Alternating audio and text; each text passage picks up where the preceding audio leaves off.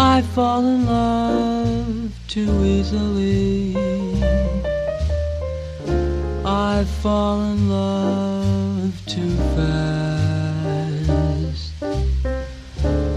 I fall in love too terribly hard. For love to ever last.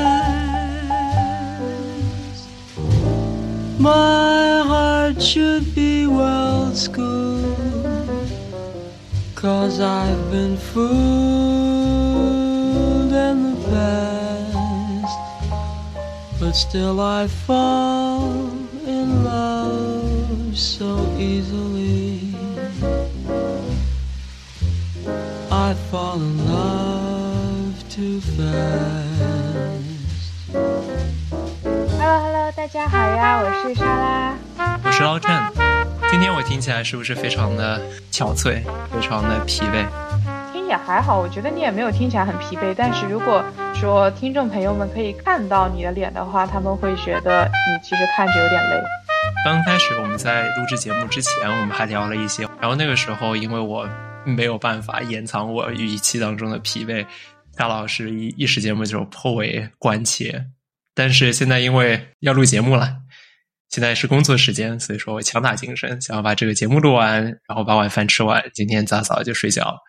之所以会那么累，是因为今天是因为周日嘛，所以我作为跑者，一般周日的时候、周末的时候会有一个长距离的跑步。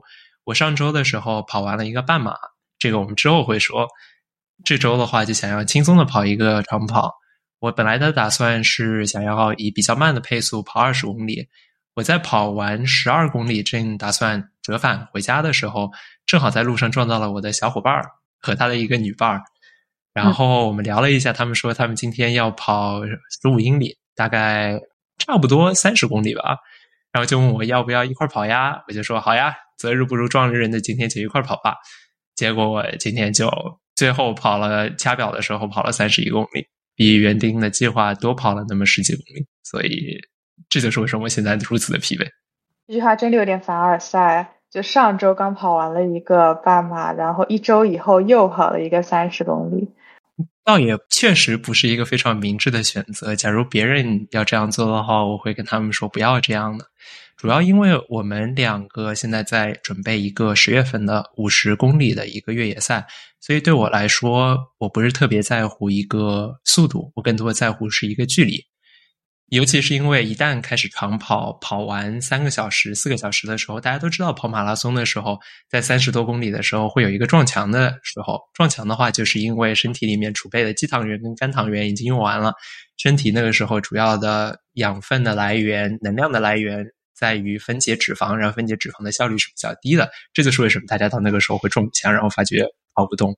但是对于非常长距离，尤其比马拉松还要长的距离的时候，可以说绝大多数的时间都是在这个已经把糖原用完的时候，大家该怎么跑？所以说我在想，那与其再等下周或者用借口和理由来拖延这个时候，不如早一点进入这个状态，然后一点一点的把距离跟时间拉长，让自己慢慢的适应，怎么样在这个时候能够跑步，能够继续的消耗。我就想，那今天就这样做吧，就这样做。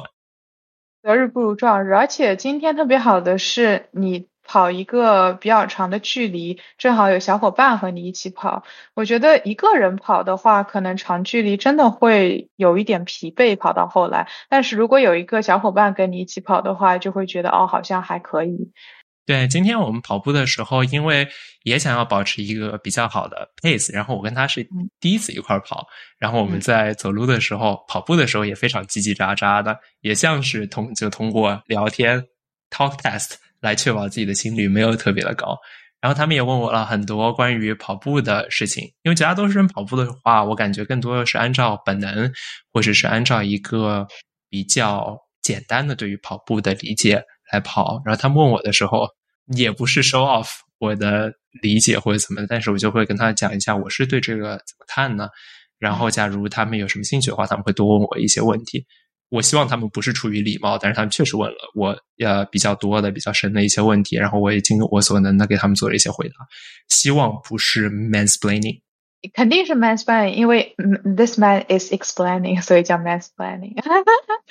嗯，那我很好奇的一个问题，我想在这里问你，就是在三十公里的，而且是在夏天的这样一个季节，嗯，你是怎么做当中的补给的？因为比如说比赛的时候，它会有补给站，但是你一个人跑的时候，我觉得这确实这就是一个问题。练习长距离，你怎么解决补给的问题？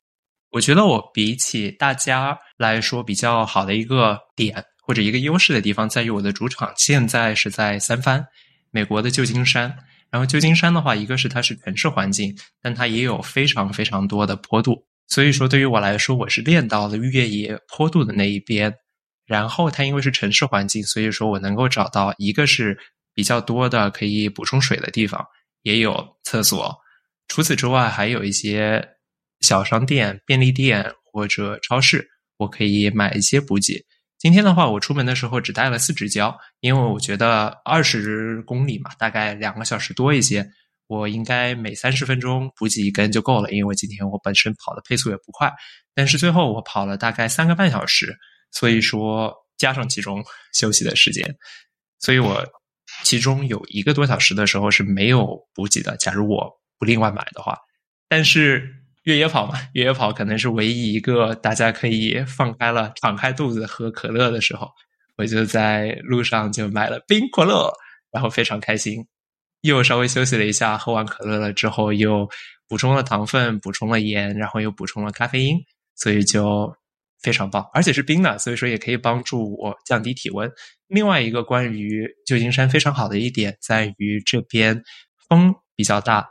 气温相对来说，在夏天的时候比较低，在美国东部都是三十多度，然后百分之六十、百分之八十、百分之一百湿度的时候，在这边气温一般保持在我早上开始跑的时候，有可能是十三到十七度，在中午或者午后的话，它会变到二十多度，然后太阳会出来。早上的时候，因为雾气比较大，海上的雾比较大，所以说也没有特别多的阳光，还比较微风，啊，非常适宜跑步。下午我真的有点热，然后那个时候我甚至想到了关老师曾经说过的，你可能可以应该买一瓶冰水，然后把它给捏在手里，因为手掌心跟自己心脏之间，呃，可以让你起到一个冷却的作用。我下回可能会这么做。今天我只买了可乐，我不想一只手一瓶一罐可乐，因为只能买到罐装的，然后跑跑跑跑跑，到最后一开的时候就直接喷自己一脸，我不想。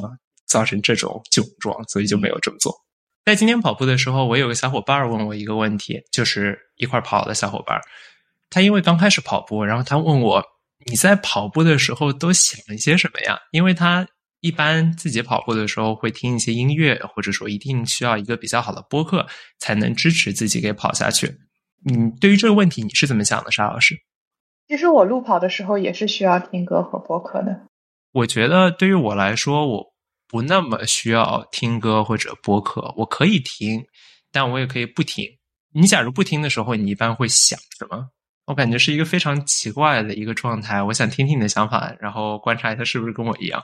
我唯一一次长跑没有听，是我五月份跑 Brooklyn Half 的那个时候，而且那一次不是我特意没有听，是我真的出现了一些技术问题。我当时第一个是在和自己对话。就觉得在问自己说，嗯，感觉怎么样？嗯，是不是需要浇了？嗯，是不是要喝水了？还有一个是，我会 instead of 想一些事情，我可能会去看看别人，就比如说他们穿了什么衣服，嗯，他们穿了什么鞋子，他们的跑姿是怎么样的，他们现在状态怎么样？还有可能是听听自己的脚步声，看看心率什么的，这样子。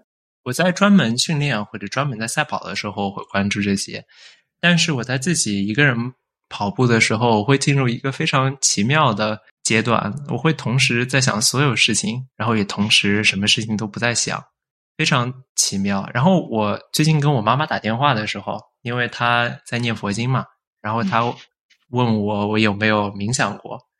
听说沙老师你最近冥想过了，然后他我问他什么是冥想呀？妈妈告诉我说，她对冥想的理解是思考自己在做什么，不仅在做一件事情，而且在思考自己在做什么。我觉得可能也就是我跑步的时候在干的事情。尤其尤其我还联想到我之前在跑步之前，我有类似的状况的时候是什么时候？是我在 road trip，是我在公路旅行的时候，我自己一个人开车，每天会开很多小时。但是我之所以别人很讨厌开车，呃，我也很庆幸沙老师目前还不开车，因为假如你开车的话，就不只是坐在车上做一位乘客，有很多的人可能在开车的时候会。成为就是后座驾驶员，他就觉得你这个司机，你现在应该走，你现在应该停，你现在应该左转，现在应该右转，在这边不开车，但是就皇帝不急急太监那种感觉，皇上不急急太监。沙老师不开车挺好的，我开车的时候我就觉得开车是一种，尤其是在高速公路上有一些自动驾驶的感觉，因为你对于周遭的路况啊什么的已经很。只要用一小部分的心思就能够完全掌握了。然后除此之外的话，我就同时能够想很多事情，然后也同时呢什么事情都不想，是一种非常非常放松的状态。但同时我也有这个时间，在日常的非常紧张的生活当中，能够抽出身来，然后想一想我做了什么，我没做什么，我应该干什么，我是谁，我在哪儿，我现在在干什么。但不是一种很坏的。就不知道不知所措的那种感觉，而是就真正的花时间去想这些事情，这是我平时很难达到的一个状态。可能这也是为什么我喜欢跑步啊。我在想，所以这其实是一种你感知自我的一个时间。对，不仅是我感知自我的时间，也可能是我真正可以放松的一个时间。这也是为什么我可能在公路旅行之后睡得尤其的好。这可能也是我跑步之后，尤其是非常长的长距离跑步，因为我很多时间来想这些事情。之后我为什么会当天晚上会睡得特别好？我没有在想很多关于还有多少要跑呀。当然，在非常非常累的时候，在比如说撞墙的时候，可能会想一想这些事情。但绝大多数的时候，我感觉就是非常跑在当下，然后。想下一步，无论这下一步是就真的我踏出的下一步，还是我脑子里在想的事情。那现在就可以讲到这一期播客的主题啦。这期播客的主题是捞趁他终于跑了他的第一个半马。相比你，我比你晚了多久啊？两个月吧。啊，对，呃，我还是比你慢了不少。没有没有，因为你认真跑步其实也开始的挺晚的，但是我其实认真跑步就已经开始的比较早了。相比你那次半马，我觉得那次半马整体来说还是比较顺利的。虽然说有一些技术故障，然后有一些这样那样的事情，但总体来说还挺顺利的。我这次的话真的是挺跌宕起伏的，发生了不少事情。我在跑前准备的时候生病了，然后我在赛跑日当天还发生各种各样的事故，导致我到场的时候到晚了。没有特别充分的热身，然后在最后的时候我还抽筋了，但是在抽筋了之后还是能够跑完了旧金山半马，我觉得还挺开心的。然后在这件事情当中，我感觉学到最多的是关于自己随机应变的能力，然后在压力前保持镇定的一个能力，这是我之前给自己偷偷下的一个决心。我是觉得想要这样做到，但是。慢慢的又花了一两年时间，终于碰到了这样一次，我也没有特别想要锻炼自己这个能力，但是又碰到了各种各样的事情，之后发觉复盘的时候，发觉自己能够做到这些事情，我还是挺开心的。然后旧金山半马跟别的地方的半马有一些不一样，首先它特别贵，像东海岸的半马，你跑的时候基本上多少钱？我那个半马是九十刀报名费，而且那已经是全美最大的半马了。对，而且纽约也办很多的赛跑嘛，感觉就都挺便宜的，非常亲民。然后大家跑步的地方很多都是中央公园或者边上，交通也非常方便，你也不需要开车过去。然后就算它起点跟终点不一样的话，你两边都可以非常方便的找到公共交通，走起来也比较方便。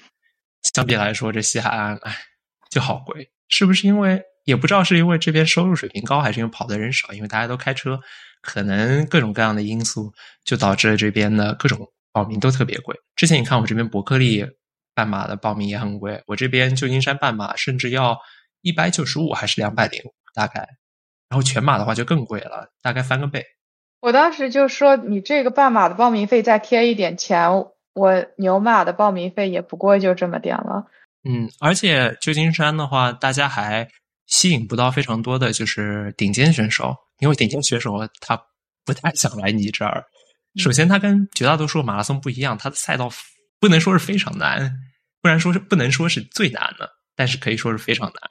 是的，因为最难的你也知道，有很多就是那种非常多的上下起伏的那种，这也不算是但那种，但这也是非常非常困难的。现在这边，嗯，我要是没有记错的话，在他一九七零年、八零年左右改成现在的这个赛道之后，它的记录。男子的记录大概是两小时三十五分钟吧。天呐！对，然后女子的话就更就更久了。我要是没有记错的话，今年的冠军应该是两小时四十分钟。呃，给大家一个参照的话，一般来说，绝大多数比较平的半呃比较平的马拉松，一般会跑进两小时十分钟。就兵家长征之地一。对，一二三名基本上可能是两小时，比如说一二三四分钟这样子，两小时两分钟、三分钟、四分钟、五分钟这样的一些时间。当然，嗯，他们也是世界上最顶尖的运动员了，其实，不过还是差的非常多，我觉得。嗯，然后这边奖金可能也不是很高。所以说也没有吸引到非常多的顶尖运动员，而且顶尖运动员他不想来你这儿跑你这么多臭名昭著的坡度，感觉就是对自己身体损伤很大，到最后赚的钱也就这点儿，大家都不想来。女子相对的半马，它也是，它有两段半马，它有前半段跟后半段，然后前半段的话，因为是会越过金门大桥绕一圈再回来，经历的是城市里面比较坡度多的这一方面，所以说。前半段坡度会陡一些，但是我后来才发觉，我跟所有人都是他跑完了之后才发觉，他这段马拉松赛事，他虽然是就是美国协会认证的，但是它的整体的赛道长度短了二百米。这不只是我表示这样的，所有人跑下来都短了两百米。这样子，对，所以不是我表出问题了，佳明，我错怪你了。导致别人有一个大哥，他本来说是要呃当 pacer，当兔子，他跑一小时四十五分钟，啊，然后因为短了，所以说他最后就给大家配了一小时四十三分钟。但这真的不是他的问题，就实在是赛道短了那么一点儿。坡度的话，主要是集中在第一段。我看了一下地图，第二段其实相对平坦一些。嗯，去年谷爱凌跑的是第二段。他跑的是一小时，好像三十七分钟还是什么，还是四十分钟？一个还是挺不错的一个成绩。啊，假如能够跑到一小时四十分钟的话，那已经超级厉害了啊！第二段的话，因为坡度稍微好一点，因为第一段的话，我记得记录可能也就差不多。啊，记录应该不止，记录可能是一小时二三十分钟吧，男子。嗯，所以我第二段没怎么看，对我第二段没怎么看，所以我。没有什么好发表评论。这里要说一下，就是女子的成绩确实会比男子的成绩要时间更长一些，这个和男女的生理结构不同有关系。但与此同时呢，在很多项目里面，女子也越来越 competitive，因为有个越来越多的女运动员，然后女运动员训练的跟他们之间的竞争也越来越激烈了。这个雌竞啊，真的要卷起来的话，跟雄竞肯定是肯定是不相上下的。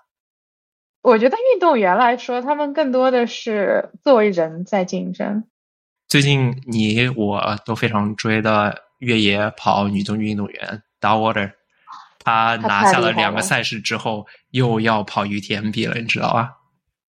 我的妈呀，她还要跑 UTMB，而且关键是她拿了两个赛事的第一名了以后，她这当中她只隔了三个礼拜，我我惊呆了，这到底是怎么恢复的？我也不知道。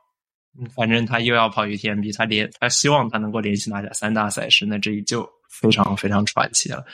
而且我读了一些关于这方面的东西，快速的岔开一下话题。最早的时候，女越野运动员她还比较竞争没有那么激烈，然后很多人跑的时候就是通过前半段跑得慢一点，然后直到因为后半段能够追上人。然后现在女运动员已经不是这样，现在女运动员都已经是就是刚开始觉得状态好就全力冲，没错。之后再追真的就追不上了。对我感觉是的，包括让我想想，嗯，Marathon du Mont Blanc 那个环勃朗峰的马拉松，姚妙他拿了第二名。他就是一开始就跑得很快，他一开始是很长一段都是 take the lead，后来慢慢可能到了第二名，就是但他成绩还是非常好了。可是他一开始就跑得很快，没有说一开始我就蓄力跑一个 negative split，不是的，他是一开始就跑得很快。对，而且之前大家跑 negative splits 的时候，比如说那 Western State Endurance Run，那个时候跑进女运动员跑进。二十四小时就觉得哦，好厉害！现在都已经十四小时、十五小时、十六小时，就已经完全不是一个水平的那种是的比赛成绩了。是的，唉，你挑了一个好时候呀，沙老师，你挑了一个好时候进入这个比赛。说的好像我可以不像他们跑的一样好似的，希望吧。所以，对于这次旧金山半马的话，我当初的备赛计划是因为我十月份的时候，我们俩都有五十公里的比赛，所以说在那之前的话，我想要把它作为一个准备的一个比赛，因为它也有很多坡度嘛。然后，因为有这么几种 race strategy，很多时候大家每一年的时候，它有大概两三个、一两个 A race，就是你需要全力跑出最好成绩的 race。对于我来说的话，我希望是五十公里的那个 race。在那之前，在那之外的话，还有一些 B race 甚至 C race，有些就是你稍微调整一下、适应一下，那可能是 B race。C race 的话就是轻松跑，过去体验一下、感受一下这个环境。对于我来说的话，我本身的期望值是大概在 B race 到 C race 这个中间呢，主要是想体验一下旧金山，而且这是在疫情之后第一次，这个协会允许我们可以穿过金门大桥跑步。所以说，我就觉得，哎，在白天的时候，早上的时候，能够那么一大群人在云里雾里穿过金门大桥跑跑一圈，然后再回来，是一个比较令人难忘的一个经历。我那时就觉得，那必须得去啊！就算再有坡度，就算再怎么样，我也想要跑一下。结果到最后，稍微有那么一点点失望。一个是在跑的时候就光顾着跑步了，也没有特别的看风景。下回可能就好一些了。第一回嘛，出歌嘛，就是。就是这样的，还有就是，它其实没有把桥面给封锁起来。我以为它会让我们就是没有车辆就在桥面上跑，但不，它只开放两边的步道。就算是顶尖选手，你也只能跑两边步道，然后另外继续吸尾气。我还以为你们交了那么贵的报名费，很大一部分是封路费，结果你们还我也以为，对，它是封路了，但是封的都是些辅路，所以就嗯。哎，怎么说呢？可能交的钱还不够多吧。对，所以我本身的计划是想要通过六分配，平均六分配跑完，也就是两小时六分钟。但是在本身在备赛的时候，我也是按照这个来准备的，然后我就觉得这应该可以。但是在最后两周备赛最后两周的时候，我先是感觉身体有些不舒服。然后我的佳明告诉我，我的 HRV 变低了，然后我的身体可能比较疲惫。结果慢慢的就它越来越低，然后我就生病了。我在比赛之前，比赛是在一个周日，我在那个周一的时候感冒了，然后有一些发低烧。我那时候就在想，哎，不对啊，我这个还能不能参加这比赛了？然后我又在想，一般来说感冒的话，普通感冒一周就能够好。然后我又查了一下，什么情况？建议你去参加赛跑，什么时候不建议你去参加赛跑？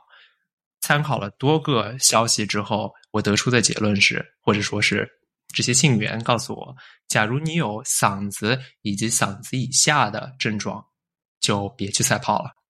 但是，假如所有的症状集中在嗓子以上，也就是你假如有一些鼻涕，或者是你假如有一些干眼，就各种各样的那种，还是能够跑的。之所以不让你有嗓子或者嗓子以下，是因为一个是，因为你比赛的时候会呼吸很多嘛，然后你在呼吸的时候，假如你也不停的咳嗽，或者说是你胸痛，或者说是你有肺炎之类的，那肯定是不能跑了。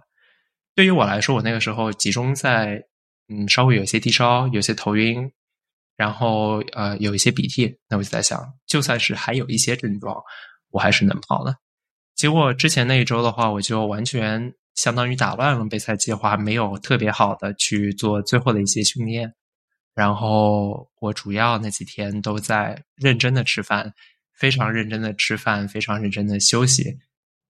到周四的时候稍微好了一些，我慢慢的在最后的做了几个骑车跟跑步，然后我在周日的时候就上了。这个我感觉还是有那么一些影响的。我最后跑步的时候还是觉得挺没有到最好的一个状态。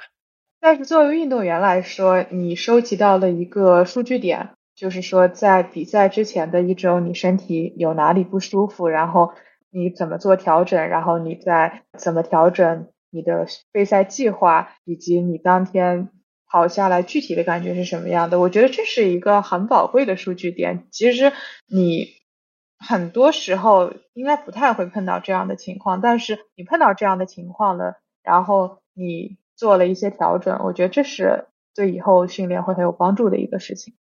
是的，而且像碰到这种预期之外的事情的话，大家都希望自己的计划一直是完美无缺的，但是很多时候都没有办法达到这一点。在碰到各种各样变化的情况之下，怎么能够更多的调整？对于我来说，最多的应该是怎么调整自己的预期，因为最早我想要这个 race 能够跑一个两分零六，呃，两小时六分钟，但假如各种各样的情况发生了，我没有办法做到这一点了，那我应该怎么样快速的找到一个备用的计划，然后慢慢的根据不断变化的情势来达成这个计划，是一个非常有用的一个经历。然后对于我来说，我还知道了，假如以后佳明告诉我我的 HRV 掉的非常厉害，请信任他，很有可能那个时候就是你要生病了或者身体真的不舒服了。是的，这里我再稍微插一句，就是我观察了很多数据，佳明的数据，我感觉最准的就是 HRV。如果 HRV 不是在一个平衡的状态，自己身体确实会觉得，嗯，有一些疲劳，或者自己身体确实哪里有一些炎症。但如果说，嗯，HRV 是在一个比较平衡的状态，我确实那一天也会觉得，哦，今天感觉还挺好的。没有觉得人很累，或者人有哪里明显的炎症，或肌肉有酸痛，或者怎么样的。然后我在周五跟周六的时候，我们这边可以去领号码牌。这边是在旧金山领号码牌的地方是比较游客多的地方，在渔人码头边上。呃，这边的一个 Fort Mason，它有一个旧仓库。我这就感觉了，你们纽约实在是条件太好了。你们纽约要是领号码牌的话，一般都在市中心、宇宙中心的地方，大家过去都特别方便。我这边过去的话，就旧金山呀，这个城市就非常的不太行，很多时候公共交通就差一点。我们那个就是纽约路跑协会定点的 New Balance 的一个，也是他们的一个工作室，也是他们的一个品牌店一样的地方，对。嗯，非常的方便，在五十七街纽约的靠近中央公园的地方。你们那一边其实我们去过，那边旧厂房改造有一些酒吧什么的，其实还挺有意思的。呃，海边走走也可以吹吹风。作为游客，我觉得还可以逛一下。不过如果专程去一趟就为了领号码牌的话，我也会觉得有一些不值得。对，但我在想，他为什么不放在这边的市中心呢？但另外想，可能这边的市中心，因为像比较大的赛事的话，不仅有本地的居民会参加，当然本地的居民很多会参加，也有很多外面的人、外地的朋友会过来参加。一方面是参加你的赛跑，另外一方面也是领略你的城市风光。是的，那这样的话，他可能希望去一些比较安全的、比较风景好的地方。旧金山的市中心就实在是不太行，嗯，确实比较脏乱差。但是也有很多非常本身有商场，跟这边的很多的各种各样的商店都要搬走了。假如人去楼空了，可能他们之后与其找废弃仓库，他就直接可以找一个废弃商场了。虽然说这也不是一个好主意。啊，我跟沙老师之前非常喜欢。也不是说一直要去逛的商场，就是因为在我上班路上，所以说有的时候经过就会进去逛一逛，看看东西或者买点吃的之类的地方。整个商场都要搬走了，嗯，我我们就觉得，哎，这个城市就果然 确实不太行了。算是整个城市比较著名的一个商场，在这边叫 Westfield，那个商场我还挺喜欢的，因为它其实很大，一体式的，就是你也可以在那里吃饭，可以逛街，就都还挺好的，环境也不错。嗯，而且就在旧金山的宇宙中心，对，是啊，过去很方便。其实你旁边还可以再走走路啊什么的。嗯，要要搬走，我还挺舍不得的。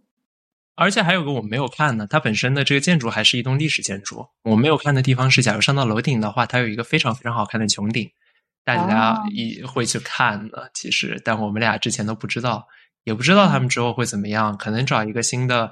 商场搬进来吧，又或者甚至这个市长被问啊，我们城市现在不行了，你觉得我们这个废弃商场怎么办？他说什么就他搬走了，这呃不是一个问题，这都是机会，甚至我们可以想办法把它整个拆了，然后我们甚至可以建个足球场。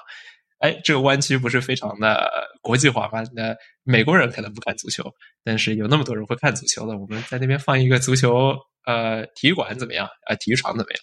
那就没人信了，大家都觉得你在就是的，哎，对对对，领了号码牌之后就要去参加比赛了。周日的时候，我一大一大早就起了，睡得也还行嘛，一大早就起了，出门，出门忘了号码牌，我没跟你讲。但之所以我会最后我会去想要打 Uber，想要打车去比赛场地，是因为我第一次自己过去的时候，在半路上我在我在想，我什么都带了，你看。我水带了啊，我水我水稍微就在车上嘛，我本来是自己开车过去，我水带了，我胶带了，我鞋穿了，我各种各样东西都带齐了，还有什么能能忘的呢？没有了，走，走到半路上，哎不对，我的胸前好像空荡荡，哎，然后当场就调转车头回家拿号码牌。我就在想，我要是停开车的话，因为它的起点跟终点不一样，你要开车的话，最后怎么又去拿车呢？我在想，那要不就。打车吧，结果打车就碰到了问题。你什么都带了，但是忘记带了比赛最重要的东西。嗯，是我，嗯，哎，对，就可能还是经验不足吧，经验不足吧。下回我应该把这些东西都记写在手心，然后每次在出门的时候一项一项把它给勾掉。比赛之前晚上把它给背背在手心。我跑第一个半马之前，我就是把比赛日需要带的东西一个一个写在我手机的那个备忘录里的，然后一个一个勾掉，这样子就出门。不过第一次半马，我确实觉得，与其说是出成绩的，不如说是去攒个经验的。第一个是，嗯，感受一下比赛的氛围；第二是，嗯，感受一下比赛的流程；第三就是，第三就是感受一下自己怎么为这个比赛而准备的，而不是真的说去。出一个很好的成绩，我觉得尤其是嗯参加比赛，他你比赛的时候肯定跟平时训练会有点不太一样。即使说你平时啊，我可能每周都跑一个二十公里或者怎么样，呃，其实没有什么的距离，但是那个时候的气氛啊，整个时间的流程啊什么的，其实都会和你自己日常训练是不一样的。嗯，这就是为什么大家说你在。第一次参加某个长度的比赛的时候，尽量把你的完赛时间给估计的充分一些，不要想要第一次就达成某个特别大的目标。第二次、第三次之后肯定会越做越好的。那这也是为什么我当时就觉得，哎，我要是过去，我还要停车，我还要最后跑完了之后想办法去拿车。那这个，那我就为什么不打车呢？对不对？人打呗，结果一打就打出了问题。我打车首先是打不到，其次是打到了之后，他大概离我一般来说就两三分钟嘛，三五分钟嘛，就他过来要十分钟、十五分钟。结果那个叫穆罕默德的大哥开车开到最后只差一分钟的时候，就只差一个拐角就能到我家门口，他把订单取消了。然后 Uber 跟 Lyft 又给我，我那个时候找的是 Uber，Uber 又给我另外找了一个师傅，然后那个时候十五分钟以外。那我就我那个时候也没有办法了，那我就只能等。我希望这个大哥他能够把我给载到那边。虽然说那个时候也是，假如本身打车过去十分十块钱，他因为这个时候大家可能都在找司机嘛，呃，四十块。所以这就是为什么，就算是就算是赛跑，就算是这种事情，最好能有个小伙伴儿。假如能有一个小伙伴，能有一个司机，能够把你给载到那边，然后再在比赛结束的时候，不仅能够在终点线等你，然后给你带一些东西，还能够把你给载回家。那这些都是非常棒的。但我那个时候没有这个条件。哦，我那天其实还穿了一个水袋呢。我那天还穿了我那个非常轻款的水袋，这样的话我的胶就可以有地方放了。然后我就在想，虽然可能会影响我的成绩，但是我最后会跑越野的，所以说多背一点就多背点呗。对，这个取决于你最后的目标是什么。就像陈老师说的，他这一次比赛更多的是，嗯，为了之后的五十公里的越野赛准备。那么策略上肯定就会有一点不太一样。嗯，结果我。经历了这一串挫折，我到最后到的时候，我本身我在想，我何德何能呢？总共这次就前半程的半马，它有三个 crawl，然后总共是 A、B、C，我居然分到了 crawl A。啊，我我本身在报的时候，他问你你预计的配速是多少？我那个时候甚至说啊，我两分两小时十五分钟，结果也是 crawl A，但是我到的时候，整个 crawl A 已经全部都跑完了。我只能跟着 crawl B 的中后启动，然后我还没有时间来做充分的热身，这就产生了问题，因为我前面的人跑的都比我预期的配速要慢，嗯，结果我刚开始的时候，而且赛道窄，就只能刚开始左右横跳，想办法往前挤一点儿。因为整个我知道它整个赛道都比较窄，我就算现在就是。保持一些体力，我最后再冲刺，最后完整冲刺的话，也不太可能，因为我那那样我会被堵到太后面了，我会没有办法最后有一个我跑爽的那种感觉。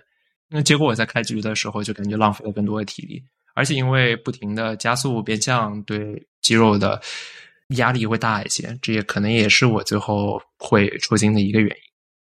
对我当时 Broken Half 也是这样子的，当我的 Crawl 在比较后面，所以我当时在嗯开跑那段时候，其实我一直到第一个坡大概呃快七公里的地方之前，我都一直在不停的过人，就在那儿说 Excuse me, Excuse me 这样子，嗯让我呃接过，让我过去一下这样，嗯而且确实我也觉得一直不停的可能停停跑跑拐弯这样的。对体力和精力的消耗还是挺大的，这也是为什么扯句题外话，比赛会有 pacer，比较长距离的比赛都会有个 pacer，因为你跟着他这个 pacer，他有一个比较恒定的距离，因为你跟着他这个 pacer，他以一个比较恒定的速度跑，你会没有那么累，觉得。可能这就是为什么以后最好开始的时候。不是超人，而是被超。然后后半集的时候，最好能够把别人都给超掉。就刚开始你们跑得快，但后面我都把你给追上。但是要在比较刚开始比较前面。哎，对你，我刚想插嘴说，你说这已经不是大家会选择的一个方式了。现在，但是总比刚开始的时候要不停的要超人要好，因为我感觉那样太费精力了。然后后半段的话，因为大家。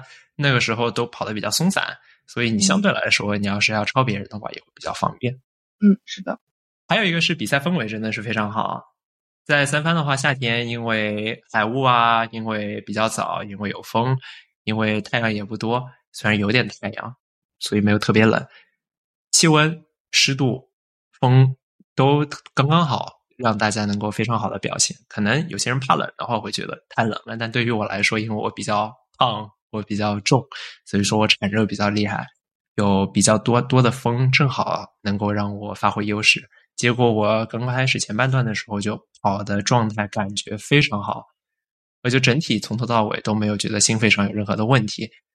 但这也导致了一个问题，就是我的身体其实没有在这么快的配速的情况下跑过这么长的时间，这个其实是我最大的最后导致抽筋的问题。然后抽过一次筋了之后，我就再也不想下一次比赛的时候真的抽筋了，或者说尽量避免吧。因为真的越野跑的时候，各种各样的身体的受伤，或者是比如说抽筋，是很多时候是不可避免的。更多的是你怎么样能够当场处理，就通过紧急治疗，然后或者走一走，然后通过吃东西来把它给恢复过来。但我还是希望之后能够少有这样的情况，所以我会更多的。更刻苦的训练，这也是为什么我这时候就觉得，嗯，跑三十公里那就跑。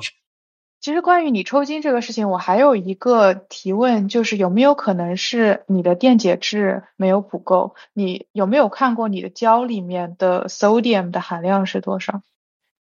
对，在这方面的话，我另外也做了比较多的研究。在我抽筋完了之后，因为传统上来讲的话，大家会觉得，比如说缺钾，你会在睡觉的时候脚抽筋；比如说很多人觉得，你假如缺水的话，水喝少了，你也会抽筋。但是这两点都是其实不太不完全对。一个是你睡觉的时候的抽筋，因为缺钾或者缺盐那种抽筋，跟你运动的时候的抽筋是两种抽筋。嗯，在你运动的时候，比如说我长距离跑步，我之所以会抽筋，是因为你的肌肉在不停的，你的身体在不停的对它释放电信号，让它不停的收缩、舒张、收缩、舒张。假如你它本身没有经历过这个强度的 load，然后你不停的对它进行刺激的话，它会相当于你的耳机或者说你的电子设备会宕机，它会不停的接收到这个电信号，然后它就强制性的就呃，然后你就抽筋了，然后你再试图把它给手动的 reset。就是你在比如说掰大腿，假如你大腿抽筋了，你会抻大腿；你小腿抽筋会抻小腿，然后想办法给 reset 回来，就相当于你想办法手动的把它给重置回来。哦，这个时候就延缓有效，但是嗯嗯不是万灵药。你喝水的话，很多马拉松选手在最后，他们你看他们其实两小时跑完，强度很大，他们喝的水没有比上他们掉的水。他们到最后跑完的时候，其实是缺水了，嗯，但是他们没有抽筋，所以就更多的是你需要让你的肌肉多训练，然后你该补充还是要补充的，因为尤其是对于我们跑超过马拉松距离的选手来说，时间越长，距离越远，它变变得更多的是一个吃上面的比赛，而不不只是腿上的比赛。所以对于我们来说，还是要更多的这样方面训练。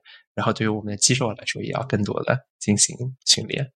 但是不能觉得就是水喝少了，或者说是电解质补少了，尤其是在路跑的时候，抽筋还是对于我来说，就说白了就是练的还不够。而且我当天呃摄入非常非常多的咖啡因。自自从我看了一下，就是环法选手他们是怎么能够，比如说就感觉像是天天跑一个马拉松，他们到底是怎么跑下来的？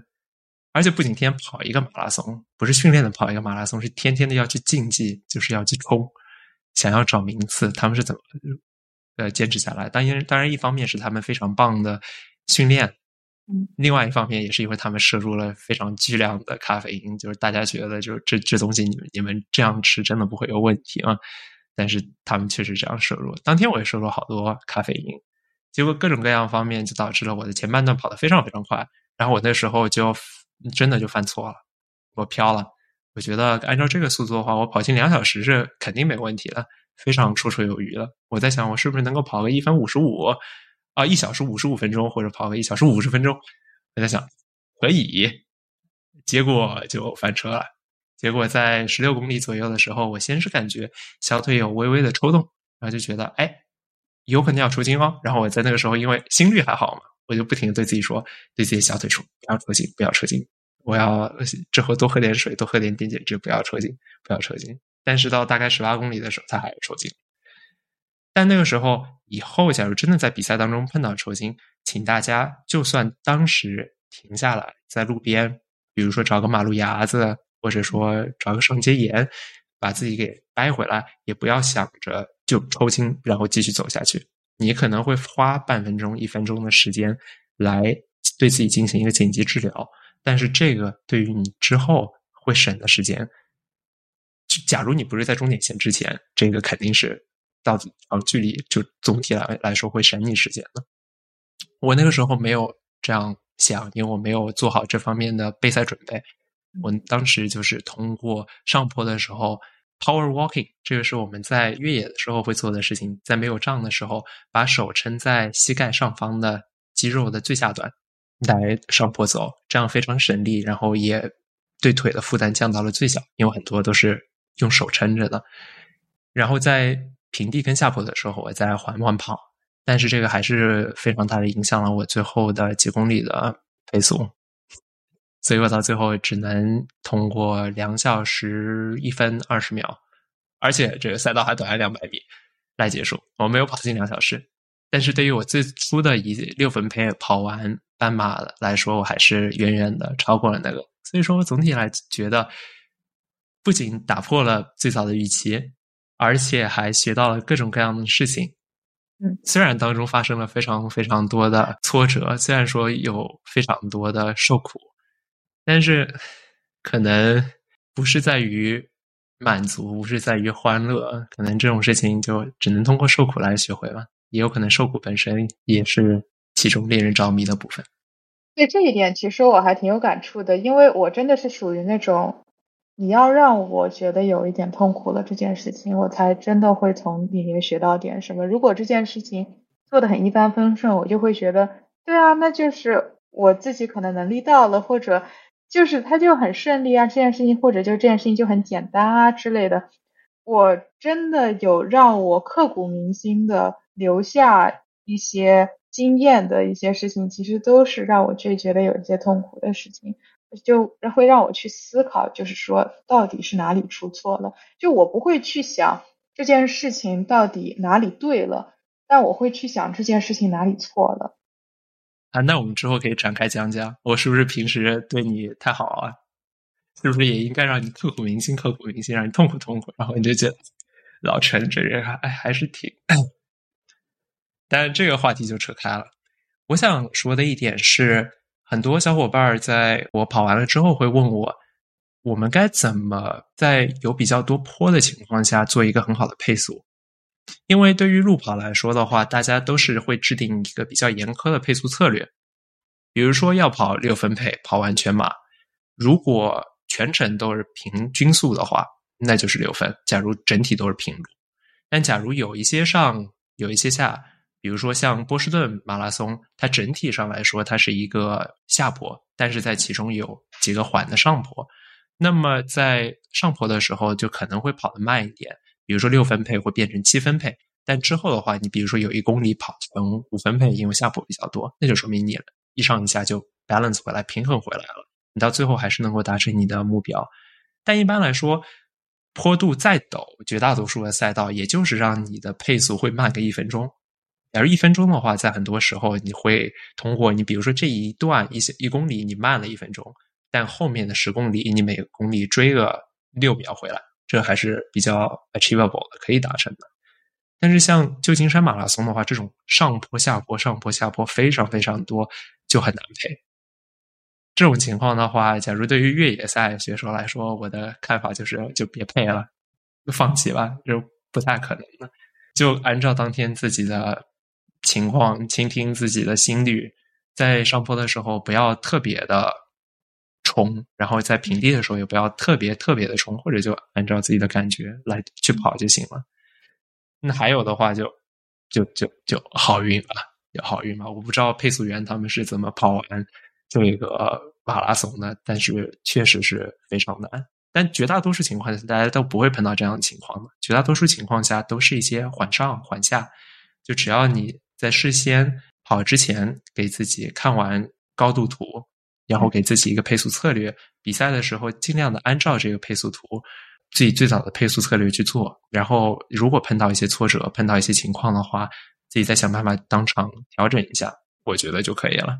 所以对绝大多数情况下肯定不是一个问题。就这个马拉松的赛道实在是处于比较难的。最后还有一个问题，沙老师，你之前在一个赛跑之后是怎么恢复的？你觉得你恢复方面有什么可以跟大家分享的吗？一个是洗澡的时候冷热水浴，这样的话会减缓你身体的炎症。第二个就是拉伸，一方面是你要用滚轴，滚轴的话可以放松你的肌肉，但是你放松完了以后，你还是要做拉伸，就是比如说瑜伽体式，或者就简单的跑步完了以后的拉伸。滚轴是不能替代拉伸这件事情的。第三就是吃，一定要吃东西。就跑完了以后，你要摄入快碳和蛋白质，就及时补充。这样的话，你的身体会得到更好的修复。就好像之前你跟我举的一个例子一样，就好像你投资建厂，如果说你一直处在一个收支不太平衡，甚至有点亏损的情况，你其实是不太舍得去做投资的，或者说不太敢去做投资。你只有在收支有盈余的情况下，你会觉得，哎，我现在可以去投资了。那身体的修复也是这样的，你要多吃进去东西，然后你才能帮助它更好的修复。不要说我刚刚跑完一个马拉松，我就是靠这个来减个肥或者怎么样，然后你还要让我吃东西，那不就？又平衡回去了吗？不是这样的，身体修复也是很耗费能量的一个事情。嗯，还有就是一些补剂，我觉得也有作用，尤其是 B 十二，因为 B 十二它可以提高你的新陈代谢，嗯，所以也会在一定程度上帮助你的修复。但是我个人认为补剂还是一个锦上添花的一个事情。你首先。三顿饭要吃好，各种营养要摄入好，这个是最重要的。嗯，还有就是要睡好。跑步之后，我觉得最大的一个效果就是让你知道，假如你平时对身体你不注意它的话，它也不会来在你需要它的时候来帮助你。而且我要提出，作为两个经济学毕业的学生，我们刚才提到的投资建厂这方面的问题，是属于一个比较经典的经济学的情况下才是这样的。就是你在有盈余的时候，你才会想着投资，才会想着扩建你的生产。但就是现在这个情况就不能相提并论了。你不然的话，你就看看现在我湾区，你看看这个技术公司、初创公司，哪个不是对吧？投资人的钱不当钱，然后想办法可劲儿烧，可劲儿烧，烧完了之后还有人给他给他送钱嘛？当然，这也是为什么我现在日子不好过了，因为就投资人终于觉得，哎，我是傻子吗？我为什么他不赚钱，我还要不停给他送钱？送钱了之后，我到最后也不赚钱呀？那到最后就还是觉得你这初创公司得自己想办法能够造血。你要是能够证明你可以盈利了，我再给你投资。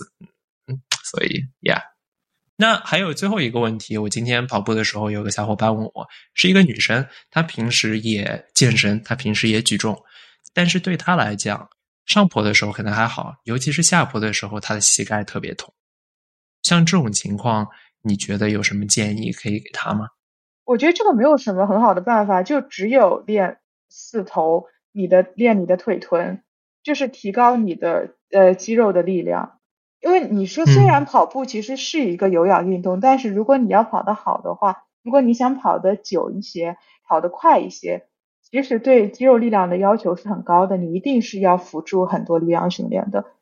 嗯嗯，你需要有一个比较强壮的四头来固定住你大腿骨的末端和膝盖骨有点接壤的那一块地方，这样的话才不会碰来碰去的，嗯，导致你的膝盖会有疼痛。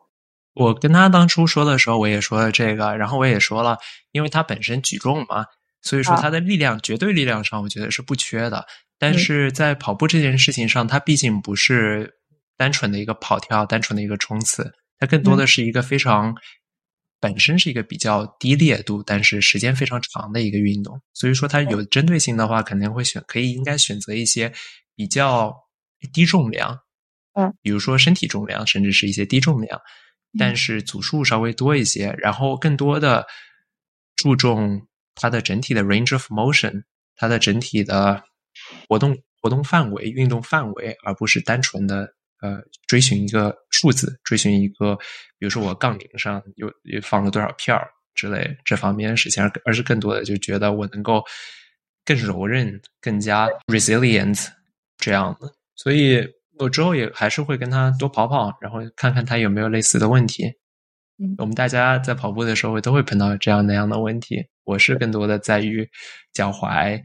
在于我的肌肉，在于我的足弓，但每个人都有自己的问题。沙老师也碰到了他的膝盖的问题，大家都会慢慢的学着，久病成良医嘛。是，这也是我真的碰到了以后，我用心去解决了，然后现在才很规律的去做力量训练的一个原因，就是他真的给过我很多痛苦，然后我才真的去很努力的解决它，现在会膝盖到一个还可以的一个情况。啊，最后两件事情，一个是提一下波士顿马拉松整体整个马拉松，它的下坡是三百八十八米，它上坡是二百四十八米，所以它是一个净下坡，但是也有一些缓上坡。但我跑的那个旧金山半马，它光上坡就有四百四十三米，所以说一半的路程，呃，两倍的上坡，就啊，呃，就就是就是这样。还有一个就是感觉还有一点对现实世界当中的，尤其是男性朋友们比较有有用的一个小贴士，就是不要像我一样，在刚开始的时候就疯狂冲刺，到后面就后劲不足，还是要就是慢，刚开始慢一点，后面才能够冲刺，这样才能够比较持久。嗯，那就这样了，跟大家说再见，拜拜，拜拜。最后祝你身体健康，再见。